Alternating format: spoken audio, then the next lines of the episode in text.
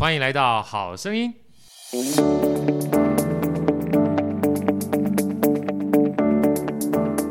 大家好，我是好趣的好哥，欢迎来到好声音。在好哥身边是我们美女主持人 Elsa，Elsa 跟大家问好。大家好，我是 Elsa。今天呢，非常开心邀请到好哥的好朋友啊，这个好朋友呢，基本上已经算是蛮多年了哈。那最近呢，他出了新书，好哥一定要把这本新书推荐给我们所有的听众，让我们热烈掌声欢迎 Vito。好哥好，Elsa 好，各位好声音的听众朋友们，大家好，我是 Vito 大叔。好，Vito，能不能先跟好哥和听众还有大家介绍一下？事实上，我们待会聊书之前啊，因为 Vito 大哥呢，坦白讲，他自己有自己很棒的 podcast，跟大家先简单介绍一下您的两个 podcast 好不好？好啊，我目前有同时主持两个 podcast 节目，一个是叫做《粉红地狱辛拉面》，对，他是我跟另外一位很性感的搭档叫品心女神，对、嗯。那这个节目目前已经采访了大概一百五十位来宾哦，好哥也是我们的来宾，对，非常棒的一个节目。是啊，然后他这个节目主要是访谈型的节目，我们邀请各行各业很有特色的好朋友们来分享，跟好声音很像。对，对，OK。那第二个节目呢，是我在去年的七月份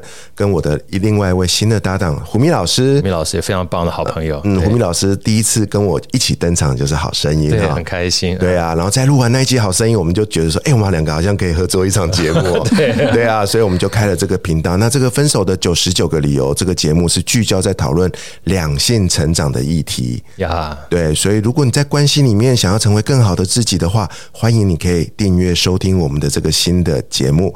那目前这两个频道都是每个礼拜两更，欢迎大家可以追踪哦。哦，这两个节目都非常非常好。一个的话呢，是来自于各行各业的智慧的分享。那另外的话，其实非常重要的关键是怎么样在人生的道路上面能够把两性关系做好啊，这是一辈子的课题。嗯，也欢迎大家有机会的话，去 Vito 大叔的这两个频道里面去聆听各个不同智慧的分享。那今天呢，讲这本书啊，也是 Vito 大哥的新书，叫做《用梦想设计你的人生》啊。我看完之后其实很感动，因为我觉得很多的时候我们长着长着就忘记自己梦想了。而且长着长着呢，就算知道梦想放在一边啊，等到年纪稍微长大的时候，你就只有后悔，只有悔恨，呃，基本上不敢去做，就放在旁边。所以在这本书里面，呃，Vito 大叔呢，很简单的告诉大家什么叫做梦想，重新去 review 一下，然后告诉大家怎么去执行的梦想，用一个非常简单，然后循序渐进的方式可以设计，然后最后问问你自己，在人生当中，这个真的是你想要的吗？我觉得这本书里面就是。很多的这个概念哈，其实都牵扯到我们自己对自己的自问自答，也是提升我们价值一个非常重要的关键。Vito 大叔，先跟我们聊一下好不好？因为其实在这本书里面隐藏了非常多的数字密码。嗯，好，啊，第一个是从六十对到六百啊，我们先聊一下这个六十到六百这个概念，因为其实六十到六百，我觉得对您这本书而言的话，是蛮重要的里程碑，跟我们听众分享一下好吗？好啊，我的第一本书啊，叫做《倒数六十天职场生存日记》。对，OK，那这本书是在二零二零年的五月一号开始写的呀，因为那年刚好因为遇到 COVID-19 嘛，是。那我那时候是公司的业务主管，然后因为公司就业绩一蹶不振啊，突然变成零收入呀，很辛苦。那老板撑不下去了，就给了我一个任务，要我在六十天之内把公司的业绩啊恢复到以前的状态。那想当然了，我没有完成这个任务，所以我就开始变成一个中年失业的大叔。那我把那段过程写成了第一本书，那是我人生的一个反转点啊！就是我原本就过得还不错啊，每天就是在社会上你也知道，就是很稳定，很稳定啊，也挺吃得开的，对不对？对啊。可是我万万没想到，突然嘣一声，就有点像是突然从高空掉下来了。所以我写下了那本书，对，六十天，OK。但是呢，出了那本书之后，我就开始成为一位作家，那我就开始在思考我的下一步要何去何从。是，但是我那时候没有想到这一想啊，而且再加上你想了之外，你还要去做出一些努力跟尝试嘛，对不对？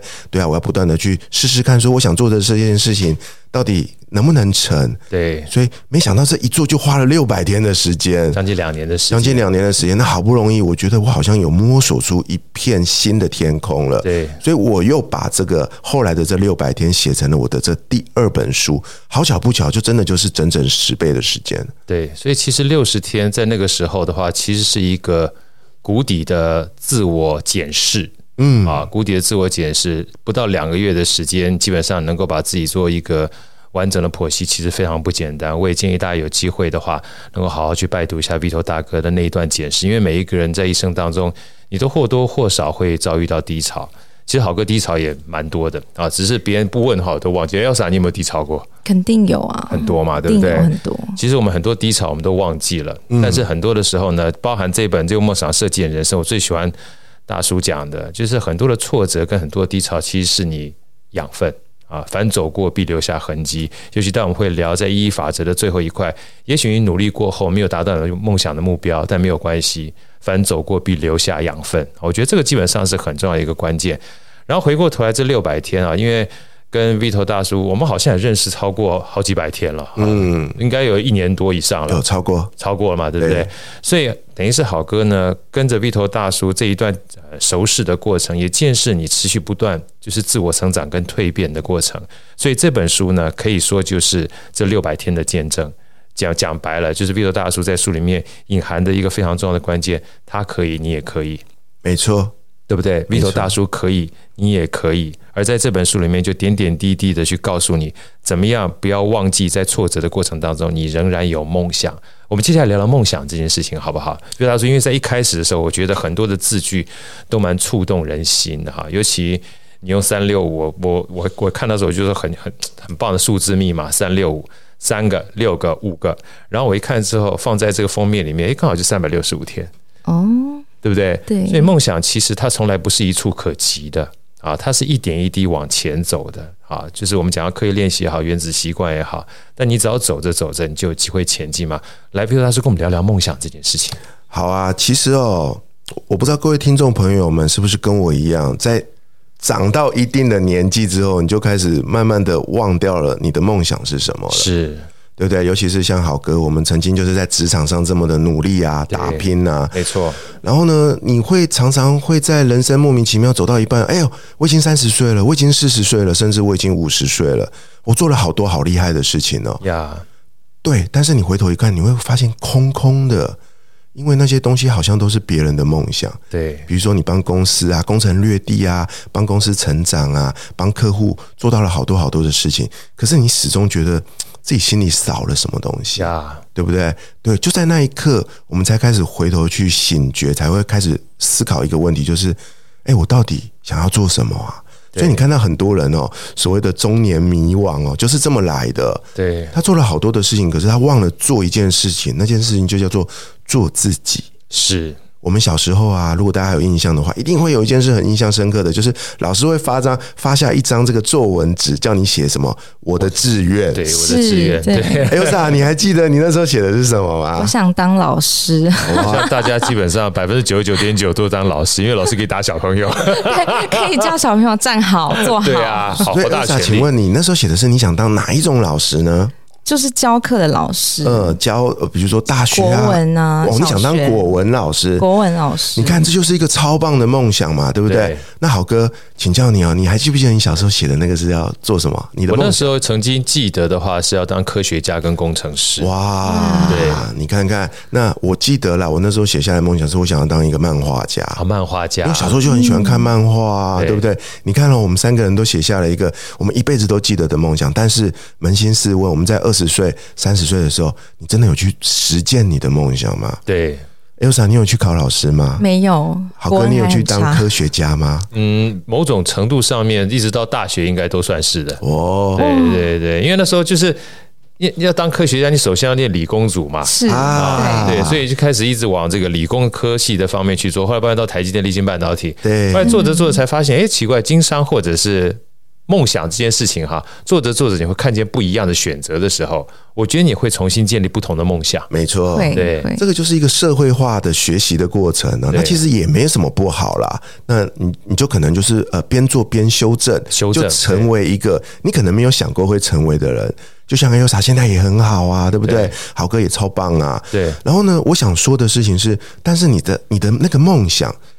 其实它都一直住在你心里面，对，它像一个种子一样，它可能冒出了一点点的芽，可是因为你没有给它养分，它就一直停在那边了。你们应该听过那种种子的故事嘛？其实种子的生命力都很强，诶，它只是暂时休眠而已，它没有死掉的。直到有一天你重新想起了他，重新灌溉他。所以你看到很多人呢、啊，在中年的时候开始去完成他的梦想，没错，比如说学钢琴啊，嗯，有没有？对啊，比如说跑去学钢琴啊，因为那是从小他的愿望啊。所以看到好多人就是中年的时候就以素人的姿态做了好多的事，我就是一个例子。对啊，嗯，我从来没有想过自己会成为一个作家，还成为铁人三项啊，跑马拉松，对啊，这也是我的梦想啊。好哥也是啊，对不对，我们做了好多好多的事情呢、啊，所以对我来说啊，梦想是一种很很很天真就有的，就像小时候，你就拿着一个那个，你就把手伸起来，就像那个什么飞机一样嘛，要边跑边飞。我以后要飞翔在天空，我要变成超人，这就是一个梦想。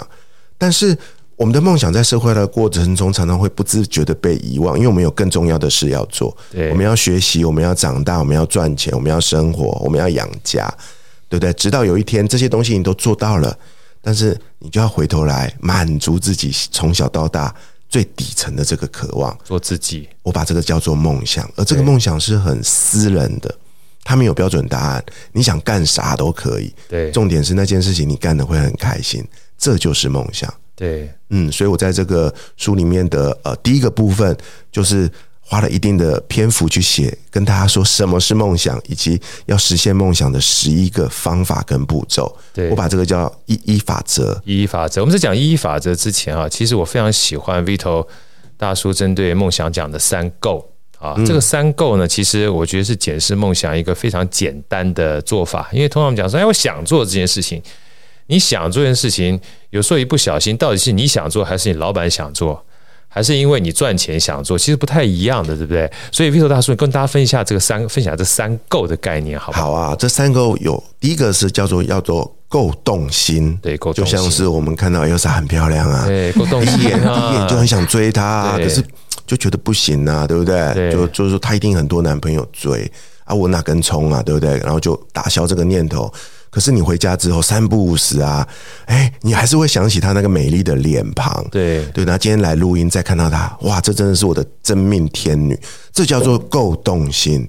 梦想有这个特征，对，就是不管啊，你心里面会不断的压抑，还是觉得没有自信，你三不五时的就还是会不会把它遗忘。这叫够动心。所以，如果有一件事是你从小到大你一直念念不忘的，回忆梦间都会跑出来的，对，那就是你梦想的一个特征。就像是好哥追求音乐的这件事情，你从来没有停掉过，不是吗？对，这就是够动心。OK，那第二个就是够持续，够持续。动心没有用啊，对不对？对啊，然后它只是偶尔的看到才会有，它要一直出现，一直出现，一直出现。这三不五十就在脑袋里面回荡，对不对？对，这个叫做够持续。那第三个呢，是最重要的，我认为叫做够恐惧。恐惧，真正一个够大的梦想，它是会让你感觉到害怕的。你一想到，你就会发抖，你就会觉得说：“我真的做得到吗？这真的是我要的吗？”你会产生很多的怀疑、害怕，但是你没有办法因为这一份恐惧而压抑住你的动心。对，当你的梦想有一件事情不断的出现。每天都在出现在午夜梦回，而且当它出现的时候，你越想，你会觉得好害怕哦。我告诉你，这就是你真正的梦想，你要倾听这一份声音。对，所以其实这三 Go 啊，我看到的时候，我就告诉我自己，当我们基本上重新在检视自己的梦想，所以说你就一触可及的啊，那其实也不叫梦想，因为就是唾手可得嘛。嗯、那通常我们讲梦想就是有点难，你会有点恐惧，但是每次想到它的时候，你就觉得。好开心啊！是的，对，很多人会问我说：“哎，Vito 大叔，梦想跟目标有什么不一样？”其实本质上是一样的。对，OK，梦想是一个挂在脑袋里的想法嘛，对不对？那我们常会笑着说：“对啊，大部分的人梦想都是梦里想想而已，所以叫梦想。”但是当你愿意把你的梦想规划成一个计划，好哥跟我一样，我们都有 PMP 的。执照，对对不对？那专案管理就是这么一回事啊，没错没错，对不对？你把一个一个目标、一个计划，把它规划成一个可达成的时程，去控管它，去实现它，它就是一个专案，它就是一个目标，对吧？而真正的一个大的梦想，它是非常非常大的，它可能要分阶段，甚至花好多年的时间才能陆续的完成。这个就叫梦想，它一开始很远很大，但是你把它拆解成一个小的、一个小的阶段性的目标。慢慢的一步一步的去靠近它，梦想就会变成一个目标。没错，就像去西天取经，唐僧基本上要从这个大唐到西天去取经，还有还包含我们小时候讲的富和尚与穷和尚的故事也是一样，其实你走得再远。你也叫千里之行，始于足下嘛，对不对？你每走一步，基本上就个小目标，但是梦想一直都在。是，而这个过程中有一个最关键的因素啊，也跟大家分享，就叫做行动。行动，嗯，没错。如果你只是你有，不管你有再多的梦想或者目标，你每天就只是在梦里想想的话。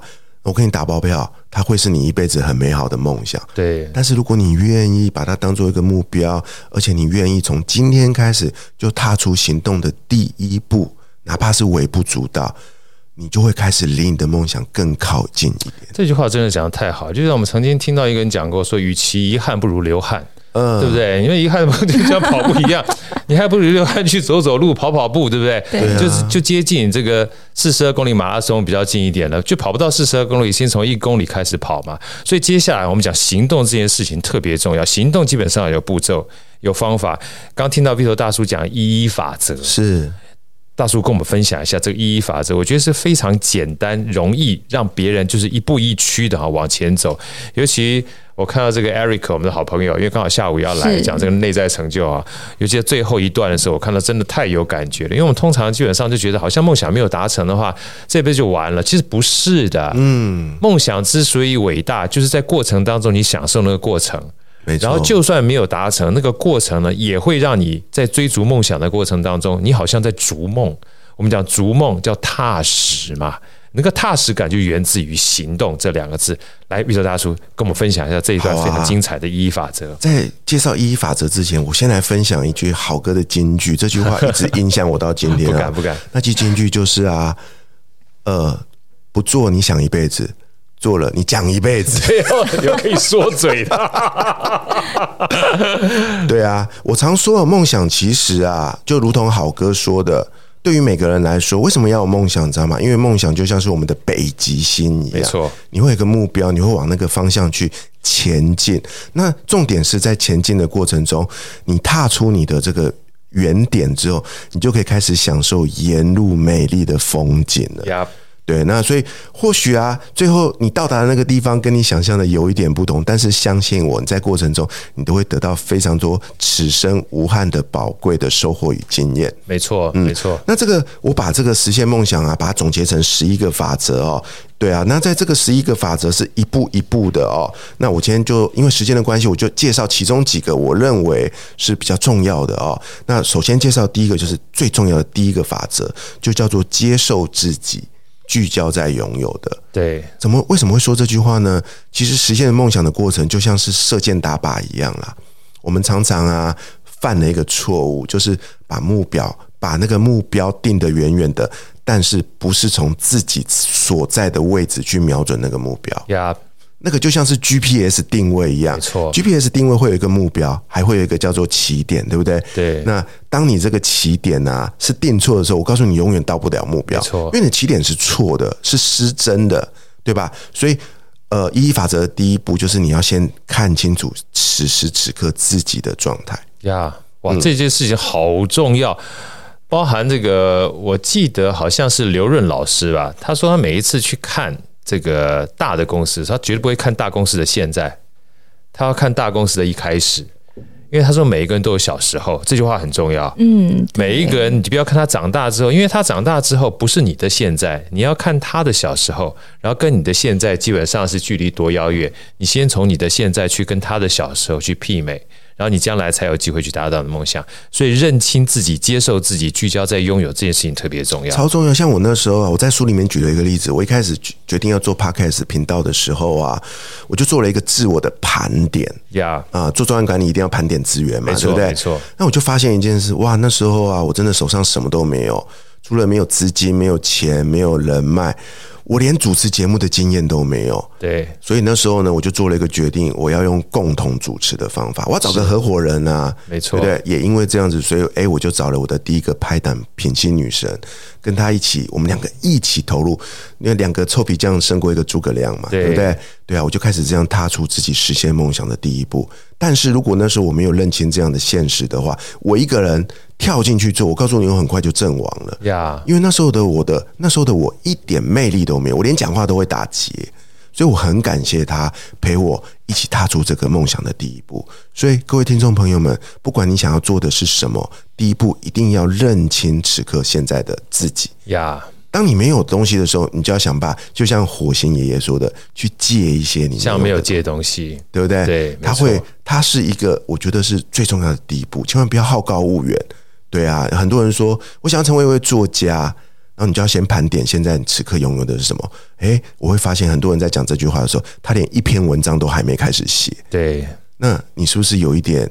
你的梦想可能就要先聚焦成啊，我可能要在今年先写五十篇文章。对，就算写一百个字、两百个字也都没关系，对不对？对不对？看写就好了。对，没错。所以第一步很重要，就是先聚焦，先看自己拥有的，你的起跑点才不会偏移。呀，没错。OK，好啊。那我接着再分享啊，比如说啊，在刚好哥也有说的嘛，哈，呃，在这个部分有一个其实很重要的，就是我把它叫做呃第八个法则。叫做坚持下去，不停前进。是，其实哦，当你的梦想越大啊，我得坦白的告诉你，它越难实现。是，如果很快就能实现的，那叫什么梦想啊？呀，对不对？那就像打地鼠一样。我们常说有一种叫做打地鼠效应，就是说我们很多人在设定新年目标的时候，都会去挑一个很容易达成的。就像那个玩那个打地鼠游戏，跑出来你就给他打下去，就说：“哎、欸，我完成了，很开心啊。”以前我们在以前我们在公司工作的时候，很爱玩这种事，有没有？就是每次老板叫你定 KPI 的时候，你就会定这种垂手可得的，对，对，对，对，对不对？骗自己也骗公司，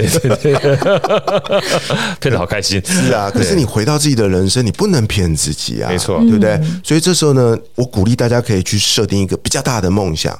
OK，但是呢，你得自己要给自己一个比较长的时间。就像我这本书，你看我花了六百天的时间，对，六百天是一段蛮长的时间呢。如果再加上我的第一本书，其实我这一段第二人生的转型的过程，我花了足足三年的时间呢。呀，三年对于一个快要五十岁的人来说，其实是有时间压力的。呀，但是我心里很明白，我得脚踏实地的做这件事情，因为我我我没有爆红的。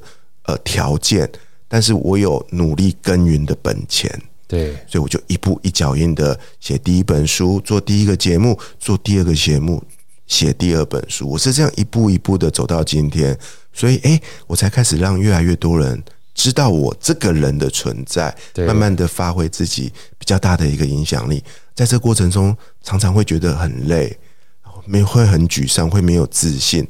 这时候支撑我下去的就是这一句话，就是坚持下去，不停前进。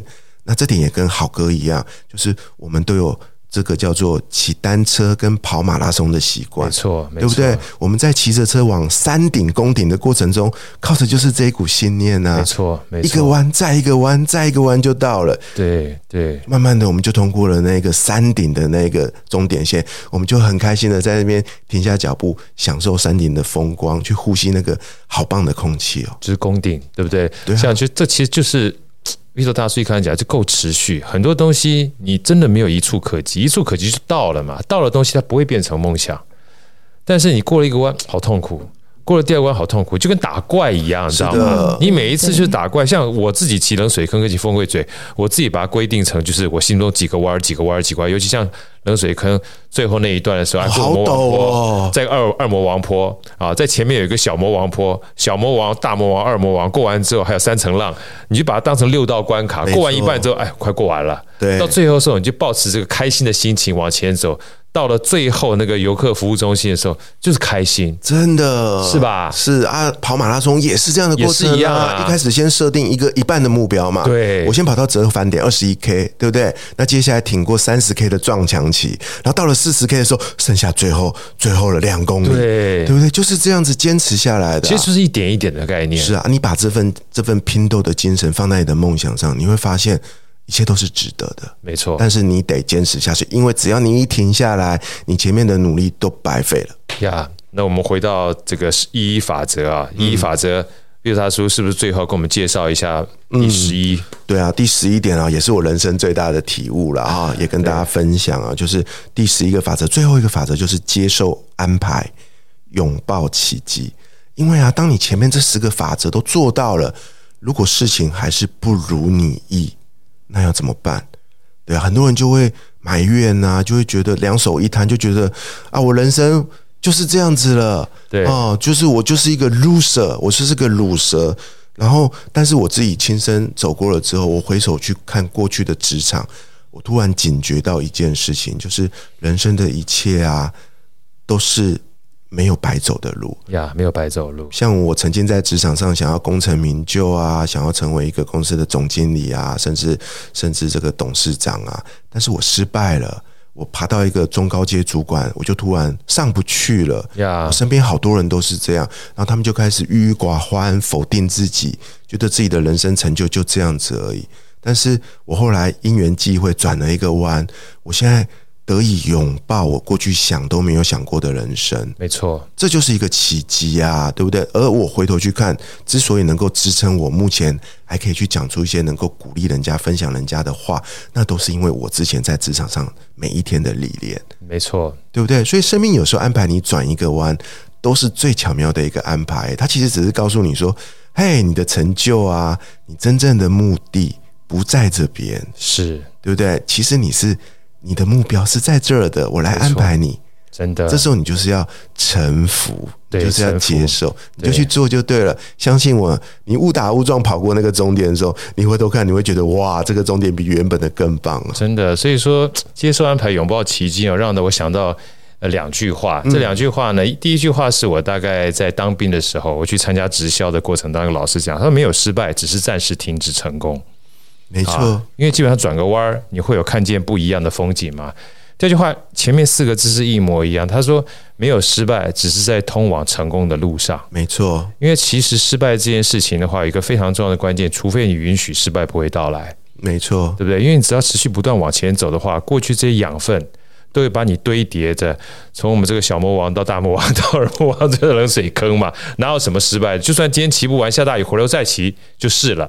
对啊，我们常说嘛，成功就两步而已。对，第一步跟最后一步。说得好，嗯，真的。那我们接下来其实再聊聊这本书啊，除了刚才一一法则之外，用梦想设计你的人生，设计人生在这本书里面其实占了一个非常重要的关键地位。尤其 Vito 大叔还特别把设计思考这个非常重要的架构哈，循序渐进的跟我们的读者做分享。而且我后来看这本书才知道，Vito 大叔呢，其实这一步一路走来啊，真的不简单。因为都是靠学习而来的，而学习从来没有早晚，只要愿意，都是最好的时间。比如大叔跟我们分享一下设计思考，你是在什么样的机缘之下开始做学习，甚至还要台大去啊，参加了很多类似这样的课程。所以我说，这就是一切就是生命巧妙的安排啊！对对啊，那我在书里面有大概提到这一段过程啊，简单的说，就是我在那一段迷惘摸索期的时候啊。我突然间，那时候我到一个呃新创公司去当顾问，对，我每天就是去当顾问，去辅导他们做一些行行销啊，对，活动企划的事情。那这时候呢，我带了一个实习生哦，是实习生哦。那后来就跟这个实习生互动，然后呢，我们常听过一件事嘛，当你准备好的时候，老师就会出现，对吧？哎、欸，这个实习生是我的老师，对，因为他很高徒出名师，嗯，因为 表面上是我在教他，但是骨子里哦，我告诉你是他在教我，因为我们在常常在开会的过程中，他很多跳跃式思考啊的一些呃呃这个过程吸引了我的注意，就有一天我就开完会就问他说：“哎，你到底受过什么训练啊？为什么你的思维、你的逻辑思考是这样？”他就跟我说：“哦，他去上过一堂课，叫做设计人生。”然后我就很好奇啊，我就开始去跟他讨论这件事，我才知道哦，原来他他到这个台湾大学去参加了这个设计你的人生这堂课，而他也是这个叫做设计你的人生的这个叫做新创团队的一员，是啊，然后刚好他们就是要再开一堂这个工作坊，我就很不要脸的拜托他说，诶，我已经快五十岁了，我可不可以去上？太棒了，对啊，我就去应征啊，然后因为他是有名额限制的。那我就也很幸运，他们愿意给我一个机会，因为他们想要试试看社会人士啊上这堂课有没有帮助。对，所以我就成为这堂课有史以来年纪最大的一个 上课的学生，最重要的好学生。对，然后我就去上课啦。那是一个呃，我没记错的话，是一个七周的训练。对，然后上完课之后，哇，我就觉得我的，我就好像就是呃，就就就人生就开挂了，你知道吗？因为我觉得这堂课真是太棒了。它是源自于 Stanford 大学的，那其实它的它的。它的它起源是来自于这个叫做设计思考啊，设计思考，对，很多人都上过 design thinking 嘛，对不对？那这个 Stanford 的设计学院呢，他们在推广设计思考的过程中，突然发现设计思考把它用在学生身上，那是很好的一堂人生规划课，没错，对不对？因为 design thinking 是在解决这个产品的设计问题。但是他们在辅导的学生身上看到大家都有很严重的人生的规划的问题，Yes. 所以他们就试着把这个概念放在每个人的学生辅导上，意外的发现帮到好多学生哦，没错，所以他们就开始推出这堂设计你的人生这一堂课，然后呢也意外的获得很多回响，到后面甚至变成 Stanford 大学最受欢迎的一堂选修课呀。Yeah. 然后经过了好几十年的这个琢磨，诶，他就开始输出全球的各个地方。那台大是大概在呃三四年前吧，就开始因缘机会的第一次邀请到斯坦福大学的讲师，把这套课程带到台湾来。那台大就是一个种子学校，那一直到今天，它开始扩扩散出去了。比如说，呃，清华大学啊，政治大学啊，都开始有这样的一个课程。那我是因缘际会的状况下，很幸运的能够参加台大的这个训练，那也在取得他们的授权跟同意下，成为他们的一个课程的推广伙伴。那我用我的力量写了这本书，希望透过这本书，让社会上更多像我一样的社会人士，能够透过这本书，还有我的亲身验证的过程，去更了解什么是设计你的人生这一堂课程。对，所以我们在看这本书的时候，用梦想设计你的人生啊。因为大叔讲了梦想这件事情，梦想你可以说是一个远大的目标嘛，但目标的话，你总要有方法才能达成。所以我在里面看到很多这个 Vito 大师除了讲设计思考之外，帮我们 PMP 的脚步快跑、快速迭代的概念都带进去哈。尤其刚才 Vito 大叔讲了一个非常重要的概念，原来的 Design Thinking 是 for 产品的，是的啊。那有一本书叫做《设计思考改造世界》，嗯啊，这个它就是来设计产品。然后有另外一本书最近重新这个包装出来，叫《纳瓦尔宝典》，本来叫《快乐实现自主富有》嘛，现在变成用原来的名字叫《纳瓦尔宝典》。纳瓦尔宝典有个非常经典的一句话。他说要把你的人生当成产品看待，你是一个非常独特的产品。所以，如果把这两本书结合在一起的话，啊，就用梦想设计人生，包含跟纳瓦尔宝典这两个书合在一起的话，我觉得把每一个人啊，提升自己的价值，变成一个产品，能够带给这个世界、带给这社会一个好的输出的话，我觉得梦想设计你的人生可以回去基本上多看几次，因为。Vito 大叔用他自己亲身的经验，把这套方法放在他的生命里面，用六百天的叫做实作，告诉你是可以去设计自己的生命的。没错，我们通常啊会对“设计”这两个字，或者是“设计师”这个名称有一个很大的误会。对，比如说我问请教 Elsa，Elsa，你认为设计设计师？这个这个工作这个职业是在做什么的？你印象中的设计师是什么样的一个模样？室内设计或者是衣服设计、珠宝设计之类这种的，对不对？那它最大的价值是什么呢？脑袋脑袋设计的那个思路很特别。OK，我以前啦，就像陈如 Elsa 说的，我以前一想到设计师嘛，嗯、我就想到那种可以把东西变得很漂亮的那些人啊。有没有珠宝设计师啊，服装设计师啊，对，发型设计师啊，对不对？就是能够创出美丽的事物的人。后来呢，我工作之后我就发现也不对啊，还有这所谓的工程设计师啊、硬体设计师啊、软体设计师啊，对不对？哎，那时候我就突然发现不对，其实设计师他泛指能够解决问题的人，对，对不对？而这本书有一个很重要的概念，就是每个人都要成为自己的人生设计师。什么是人生设计师呢？就是解决你自己人生理的问题呀。而这个是什么问题？就是你想要的梦想呀。所以，成为自己的生生命设计师这件事情很重要的一个核心概念，就是你得要搞清楚我要什么，我要怎么去做到。我要实现我的目标，这就是我解决人生的问题。因为当你不解决自己的人生的问题的时候，你永远啊都不会快乐，你永远都不会开心，因为你每天都在满足别人的愿望，实现别人的梦想，你没有为自己而活。比如他这边，我想问一个我也常常被人家问到的问题哈，就回到梦想这件事情，就是梦想呢，当然固然很好。可是很多人我说，哥，我就找不到我的梦想怎么办啊？我找了半天呢，现在只有就是每一天柴米油盐酱醋茶，或者就是上班工作。不知道是不是能给我们一点经验分享？就是在找梦想的道路上面，除了刚才讲的三够啊，共动心、够持续、够恐惧之外，如果我在找的过程当中找不到我的梦想，我应该怎么样持续不断的找梦想？还是有什么其他的方向可以提供我往前走？OK。也因为这样的，很我也常被问到这样的问题啊，对，对不对？对对啊，那人分成这个感感性脑跟理性脑嘛，啊，是像比如说感性脑的人呢，啊，其实这本书的第一个部分就是透过意义法则，通常都可以有效的找到。是，但是有很多像我们这种理工脑的人哦，就是没有 feel，你知道吗？对。所以在这本书的第三个部分呢，我就特别列出了一共有七个练习。这七个练习都是 Stanford 大学来的，是你可以透过这七个练习，一步一步的去理清你的过去、现在跟未来。好，对，其实你的梦想一直都在你的心里面，只是你太久没碰它了。它就像是沙漠里藏着的一颗宝石，被长久以来的风霜盖住了。所以，我们这时候我们得把那个沙子有没有慢慢剥掉？对，所以在这期这个书里面有七个练习，那我请大家去做第一个练习的。第一个练习叫做。Wayfinding Map，顾名思义就是找路地图。OK，那书里面有一个很简单的表格哦，你可以去透过这个表格去厘清。我们重新去爬书过去这两年，这两年哦，因为太久的时间你也忘了啦哈。对，我们就写下这两年你发生过重要的事情。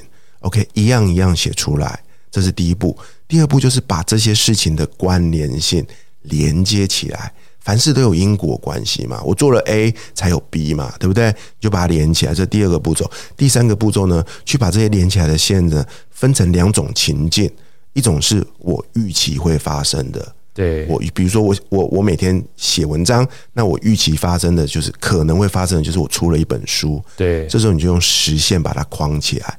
那有一些是没有预期发生的。你知道吗？就是说啊，比如说我因为这件事情，我突然，比如说像我刚刚说的，哎，我认识了我的这个实习生，然后就突然跑去接触了设计人生这堂课。对，他完全没有没有预期，那你就用一个虚线把它连起来。呀，OK，这是第三个步骤。第四个步骤很重要，就是闭上眼睛，看着先看着你画好的这一张图，因为他写清楚过去这两年所有的事情了。是，这时候你做一件事，闭上眼睛去觉察。觉察很重要，去觉察过去这两年我到底干了哪些事情，而为什么我会去干这些事情？那我干这些事情的过程中，我的感觉如何？比如说做某件事情好开心哦，好有成就感哦，对，这就是一个觉察。或者是做这件事情好不开心哦，压力好大哦，这也是一个觉察。觉察没有好坏对错，但是你会很清楚的知道。这件事对于我的意义在哪边？对，好，觉察完之后就是最重要的最后一个步骤了，你就可以张开你的眼睛，去按照你当下心中的感受去写下来，接下来我要做的事情。是因为你已经串联了过去这两年发生的所有事情，所以你自然会很清楚的可以决定接下来这件事情我要不要让它延续下去。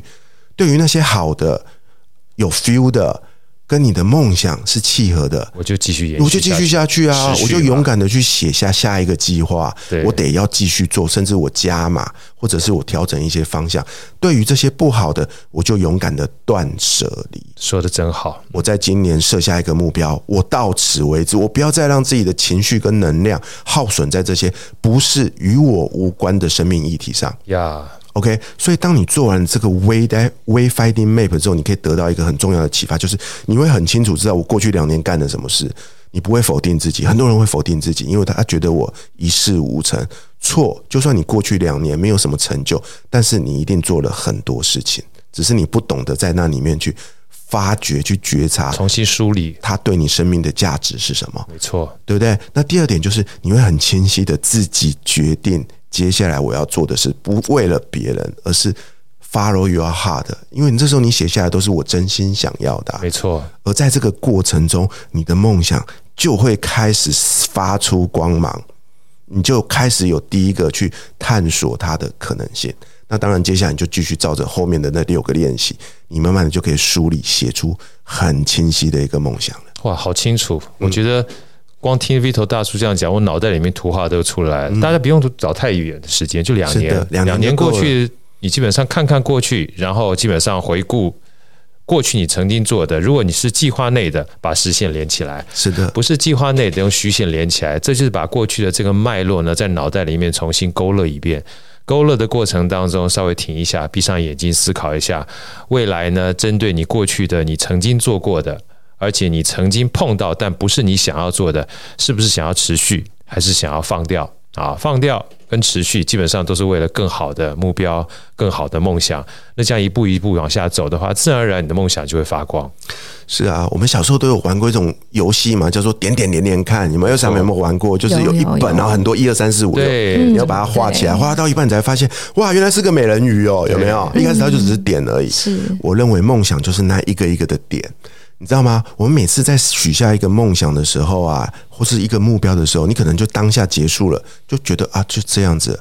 但是如果你愿意回首过去你的人生每一件做完的事情，你愿意把它用这种关联性串起来，你会惊讶的发现，你的人生其实是一幅美丽的图画。对，而那幅图画是什么？只有你知道呀因为是属于你自己的人生，是你自己设计出来。解决你自己存在的问题，或者是说议题，而这个东西扶着扶着就变成你梦想了。没错，比如大师，最后好哥想请你跟我们分享一下，因为在最后这本书的结语里面，我非常喜欢呢，包括告诉二十岁的自己、三十岁的自己，你怎么去看待今天，不管是我们生在年纪的哪一个阶段啊，就是回首过去，回到你刚才讲的这个找到自己的道路的这个过程里面，你会希望在今年刚开始的时候。我们每一个人应该回去对自己说些什么话，然后再回过头来看看自己未来应该说些什么话。OK，我在书里面有个环节哦，它里面是不断的提醒大家，你得要接受此刻的自己，是接受我现在已经够好了。嗯，想要追求更好是人的一个天性，对，但是。也因为这件事情，我们常常会不懂得肯定自己，对对不对？所以在新年的开始，我想邀请大家先做一件事情，就是伸出你的双手，拥抱自己，跟过去的自己说声辛苦了，辛苦了，过去的一年辛苦你了。来，我们抱抱自己，嗯、说自己辛苦了，谢谢你，对，辛苦了，做了好多好多好认真、好努力的事哦，是对不对？然后，即便结果。可能没有预期的这么丰盛，但的确，我们这么认真的走到了今天。那接下来呢？我们要做什么呢？当然，就是好好的决定接下来的目标是什么啊.在新年度的开始，你有一个机会重新写下你的梦想的一个清单，不要再为别人写了，写下我想做的事情就够了，不要再写那些很了不起达不成的目标了。OK，我们很务实的写下我今年做得到的事情。对，OK，然后就开始把它当做每个梦想当做一个目标，一步一步的去实践它。透过这本书，我跟大家分享我在过去的六百天是如何写下一个又一个的梦想，一个又一个的去实践它。我是一个跟大家一样的平凡人，我没有什么了不起的事，因为你看我花了六百天呢，对不对？对啊，所以我做到的事，你也一定可以做到。是，你只要透过这本书里面我跟你分享的。设计你的人生的这六个设计师的心态，以及这五个设计人生的步骤，就像专案管理的步骤 SOP 一样。我告诉你，你一定可以做得到。但最重要的是，在过程中你要时刻的觉察自己，我在做这件事的时候感觉是怎么样。你要不断的去迭代修正，因为我们在。导航的路上一定会走错路、拐错弯、撞到墙，这时候你得怎么办？你就是重新设定路一条新的路线就好了嘛。没错，GPS 就会说重新导航，对不对？那人生也是一样啊，撞到墙了，不要在那边原地啊，不知道该怎么办。你可以休息一下，你可以停一下喝口水，但是呢，你就得下一步重新导航，重新开发出一条新的路径。我告诉你哦，你的北极星不会变。呀，会继续往它越靠越近，太感动了！我我每次听这个 Vito 大叔在讲的过程当中，我觉得是发自内心、诚心的跟大家做分享，对不对？对。尤其我们刚拥抱自己的时候，突然觉得自己好棒，突然觉得辛苦了，真的，真的。其实真的最辛苦就是我们自己，是用梦想设计的人生。它旁边有个副标题，其实我也在最后，我想跟大家分享自己的未来，自己做主，自己的人生自己设计。所有的安排都是最好的安排。我觉得接受安排，拥抱奇迹，也不要忘记拥抱自己。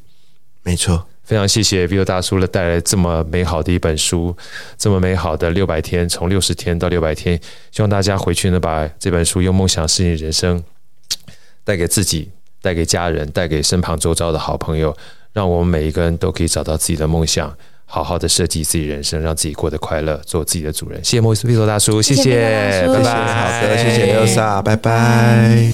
好声音，我们下一集再见。